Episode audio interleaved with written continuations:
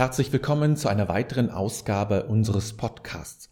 Heute geht es um das Thema Lebenskunst aus den Märchen und ich habe für dich sieben Ratschläge herausgesucht, entwickelt sozusagen aus meiner Erfahrung mit Märchen, aus den Märchen, die ich kenne.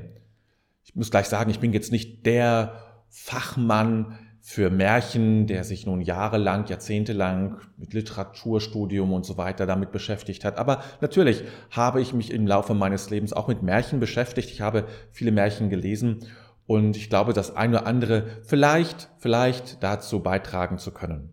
Gerne aber darfst du das, was ich sage, ergänzen. Also wenn du noch weitere Ratschläge hast, äh, also Ratschläge aus den Märchen, die uns helfen können, unser Leben jetzt hier in unserer Jetztzeit zu leben, gut zu leben, dann darfst du gerne einen Kommentar schreiben unter diesem Podcast, wo immer du ihn findest und einfach ja, deine Sicht nochmal hinzuzufügen und dein, die Ratschläge, die du aus den Märchen herausliest, einfach anderen auch zur Verfügung zu stellen. Märchen sind ja etwas sehr Umfassendes. Sie sind, kommen in allen Kulturen vor und alle Kulturen haben irgendwie Märchen und natürlich auch in unseren Landen. Und es ist, wundert nicht so ganz oder vielleicht auch sehr, je nachdem wie man sieht, dass die Kinder- und Hausmärchen der Gebrüder Grimm das erfolgreichste deutsche Buch ist, das es jemals gegeben hat. Es gibt kein anderes Buch, was so weit verbreitet ist, was so viele Auflagen im Grunde erlebt hat oder so viele, so viele Verbreitung erlebt hat. Also dieses Buch ist wirklich ein ganz, ganz großes Buch äh, in der deutschen Literaturgeschichte. Und ähm, ich weiß, dass zu Hause hat natürlich auch eine Ausgabe der Kinder- und Hausmärchen und auch eine Ausgabe von Bechsteins Märchenbuch, an das ich mich besonders gut erinnern kann. Und ich selber besitze natürlich auch ein Buch äh, von den Gebrüder Grimm.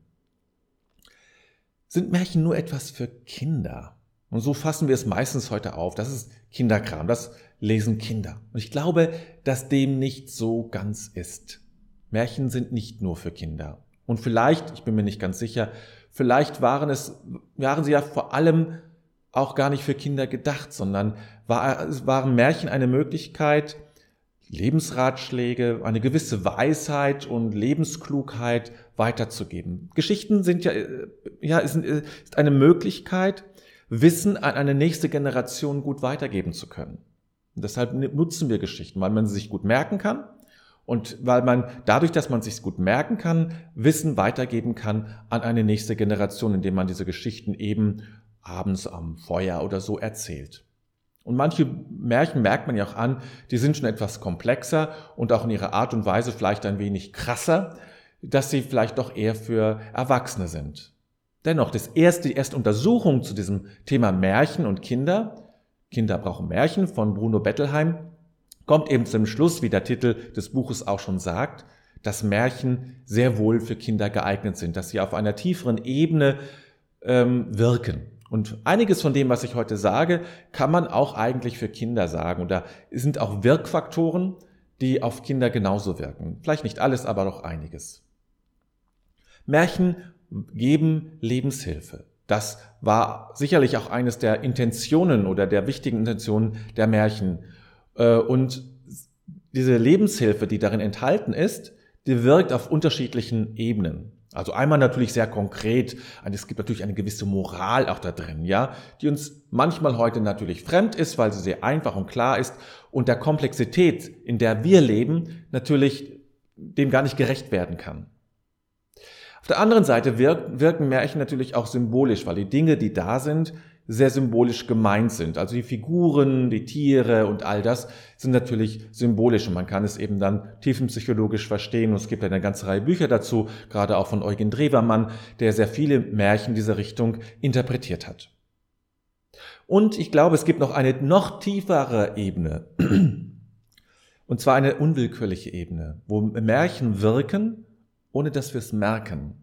Ja, nicht indem wir uns mit Symbolen auseinandersetzen, Symbolbücher lesen oder Lexika studieren, wo Symbole erklärt werden und Symbole vorstellen, damit irgendwie arbeiten, sondern es gibt noch eine Wirkebene, die, äh, die sehr stark sein kann, die ich unwillkürlich nenne, weil sie nicht mit uns aus unserem Willen, also mit einer bewussten Beschäftigung daraus resultiert, sondern einfach dadurch, dass ich es höre, dass ich mich einem Märchen aussetze, dass ich es aufnehme und in mir wirken lasse, ohne dass ich jetzt, wie gesagt, irgendein Programm habe, das ich dann tue, sondern einfach dadurch, dass ich es aufnehme, wirkt es schon.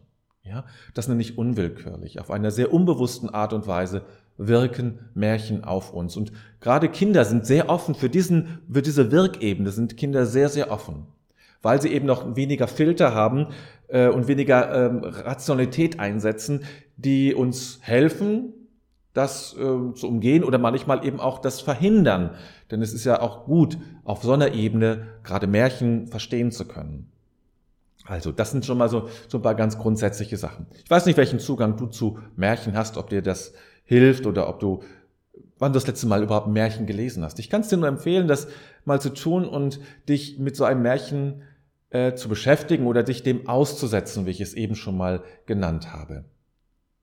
Nun gut, kommen wir also jetzt zu den sieben äh, ja, Ratschlägen zur Lebenskunst, die in den Märchen, zu, äh, die ich in den Märchen gefunden habe. Nummer eins, oder der erste Ratschlag. Vertraue darauf, dass alles getragen ist von einer guten Ordnung.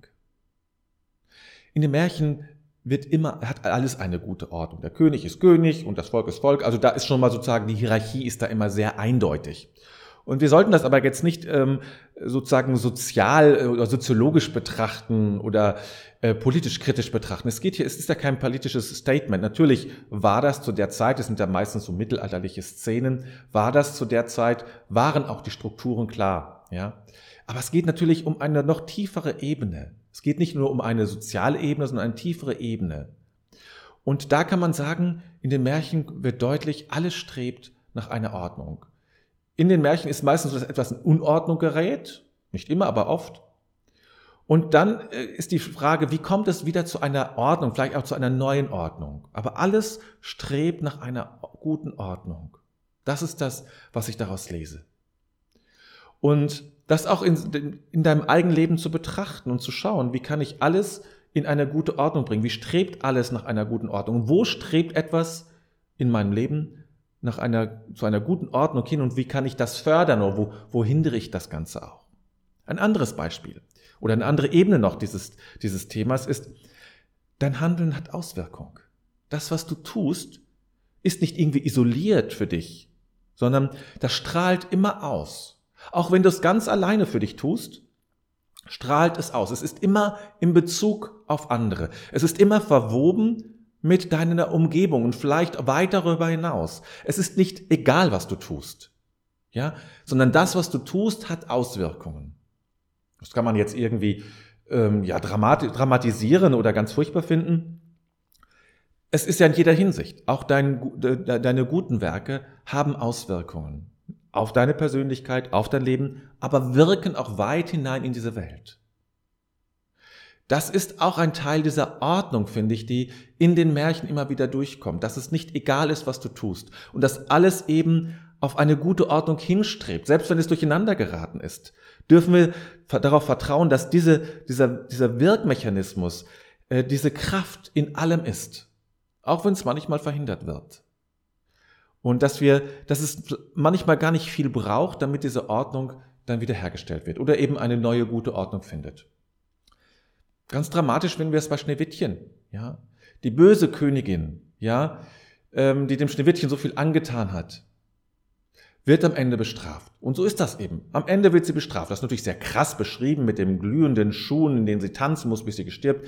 So sehr krass formuliert, ja. Aber am Ende wird sie bestraft. Es wird alles kriegt sozusagen das, was es verdient. Das ist so ein bisschen die Moral dahinter. In den Märchen gibt es in dem Sinne keine Gnade, wie wir es im christlichen Kontext kennen, ja, wo man sagt, hm, ähm, die ist, das bleibt für mich natürlich weiter bestehen. Und dennoch muss man sagen, dein Tun hat Auswirkungen. Das ist für mich der entscheidende Punkt. Nicht, dass ich, dass irgendjemand jetzt später mit den glühenden Schuhen tanzen muss, sondern dein Tun hat Auswirkungen. Das war der erste Ratschlag der Lebenskunst aus den Märchen. Zweiter Punkt. Vertraue in das Leben. Es ist doch immer wieder erstaunlich, wie in den Märchen, ja, trotz allem, was da passiert, die Menschen sind arm, bitter arm oft. Hänsel und Gretel und so, all die. Und doch gibt es da ein tiefes Vertrauen in das Leben. Ich habe jetzt gar kein einzelnes Märchen herausgefunden, weil ich das, das ist in allen Märchen da. Man vertraut einfach darauf. Auch wenn die größte Not da ist, irgendwie kommt von irgendwo Hilfe, Unterstützung her. Darauf wird vertraut. Selbst in den verzweifelsten Situationen gibt es dieses Vertrauen in das Leben.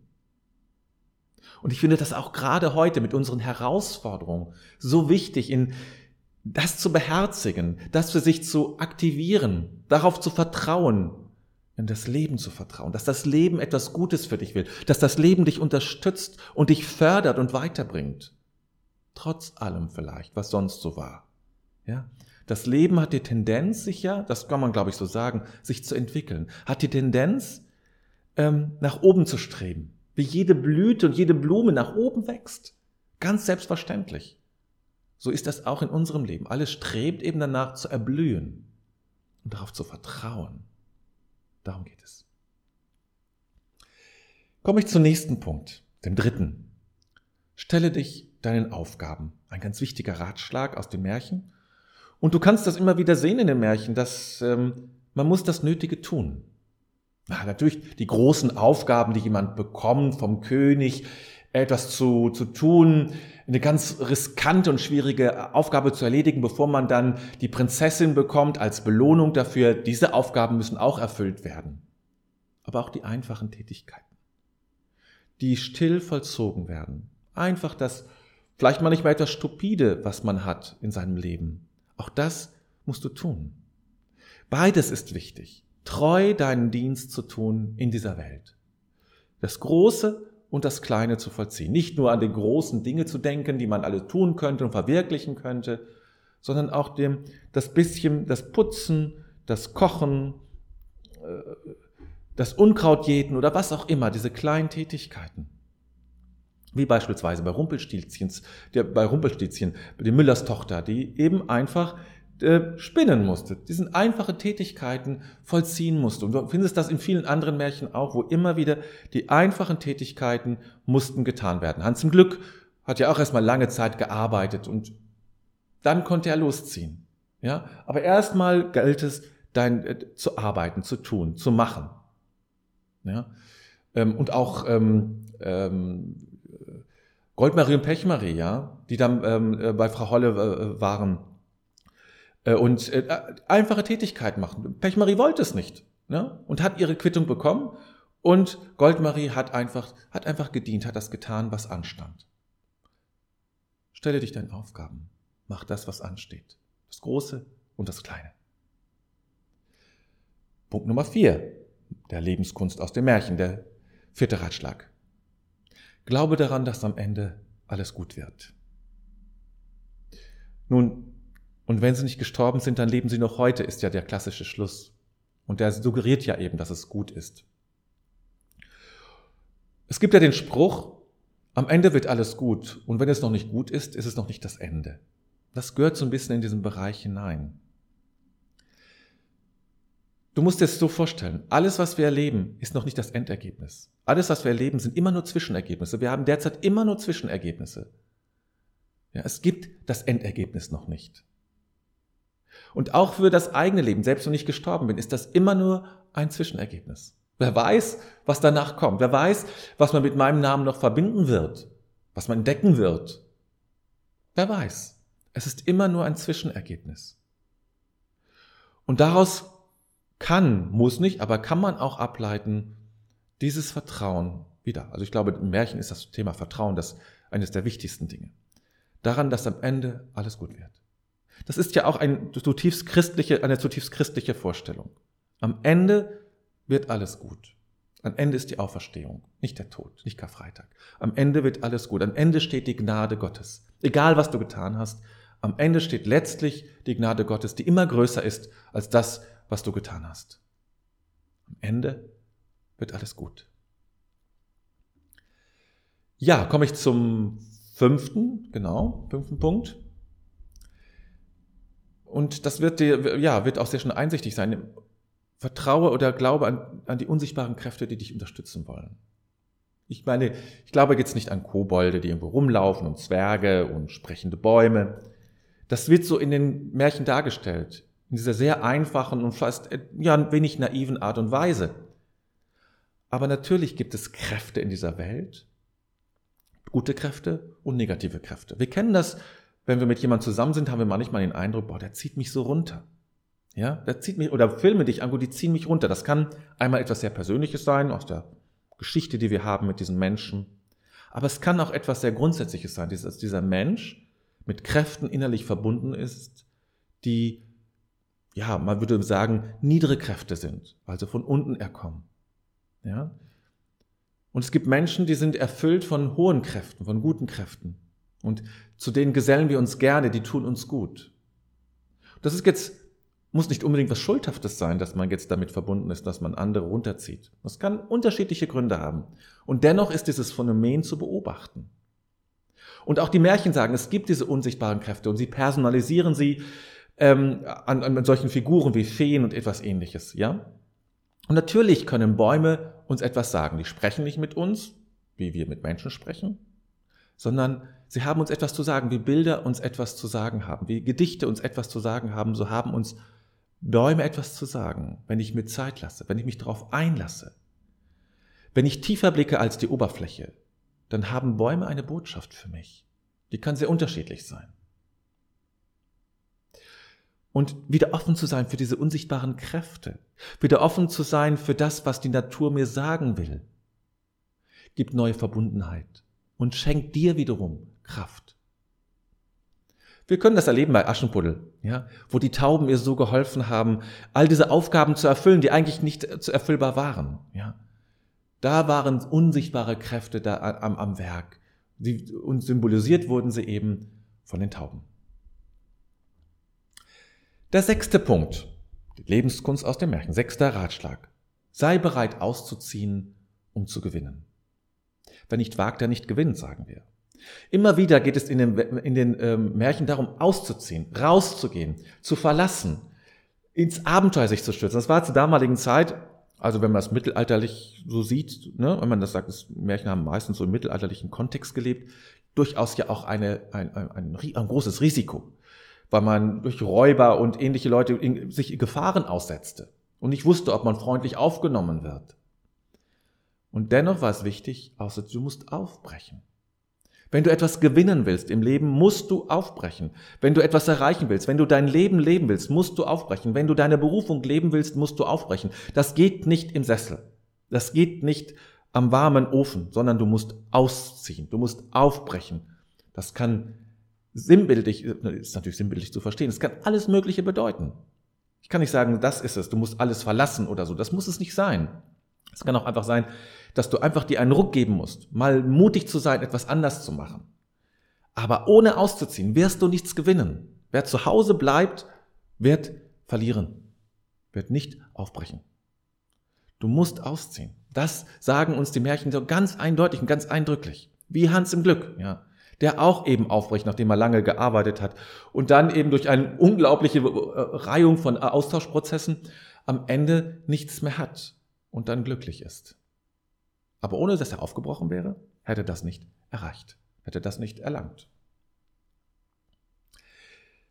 Ja, kommen wir zum siebten und letzten Ratschlag aus dem Märchen.